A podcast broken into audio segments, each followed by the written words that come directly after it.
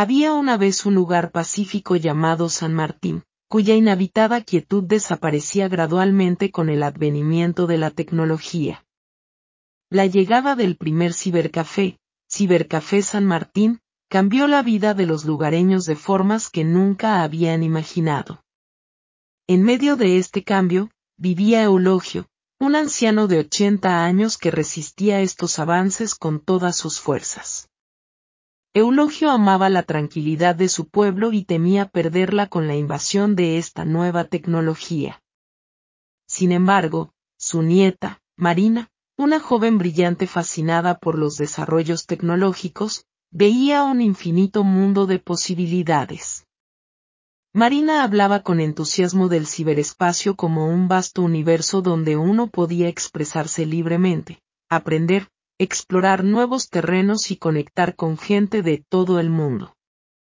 Sin embargo, para Eulogio, todo esto sonaba como una amenaza a su vida tranquila y serena. Un día, Marina decidió enseñarle a su abuelo cómo usar la tecnología en lugar de temerla. Le mostró cómo hacer una videollamada a su viejo amigo Juan, que había emigrado a Estados Unidos hace muchos años. Eulogio no podía creer lo que veía, Juan, su viejo compadre, estaba sonriendo y charlando como si estuviera sentado a su lado. Siguiendo el deseo de su nieta, Eulogio empezó a asistir a clases en el cibercafé para aprender a usar el ordenador. Descubrió que la tecnología podía ayudarlo a recordar su pasado, a redescubrir canciones que no escuchaba desde hace años e incluso a seguir las noticias de su amado equipo de fútbol local. A medida que exploraba más, Eulogio comenzó a ver el ciberespacio como una herramienta y no como una amenaza. Empezó a compartir anécdotas, poemas y recetas en un blog que Marina creó para él. Los habitantes de San Martín comenzaron a seguirlo y el blog de Eulogio se convirtió en un tesoro lleno de memorias, de historias del pueblo y de su tradición oral. La transformación de Eulogio sorprendió a todos. Él, que había sido reacio a estos avances, ahora abrazaba la tecnología de forma que impactaba a su comunidad.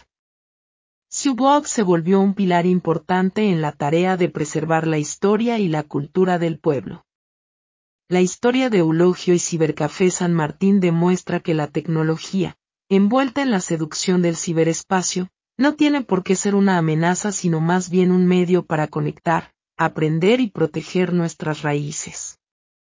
La gran lección que Eulogio aprendió fue que la resistencia al cambio es natural, pero la verdadera sabiduría reside en discernir y abrazar los cambios que nos benefician. La conexión entre Eulogio y el ciberespacio, entre lo antiguo y lo nuevo, la tradición y el progreso, nos recuerda que la tecnología no es sino una herramienta en nuestras manos, cuyo verdadero valor depende de cómo decidimos usarla. Y así, San Martín logró mantener su paz, enriquecida ahora por las ventajas que la tecnología había traído.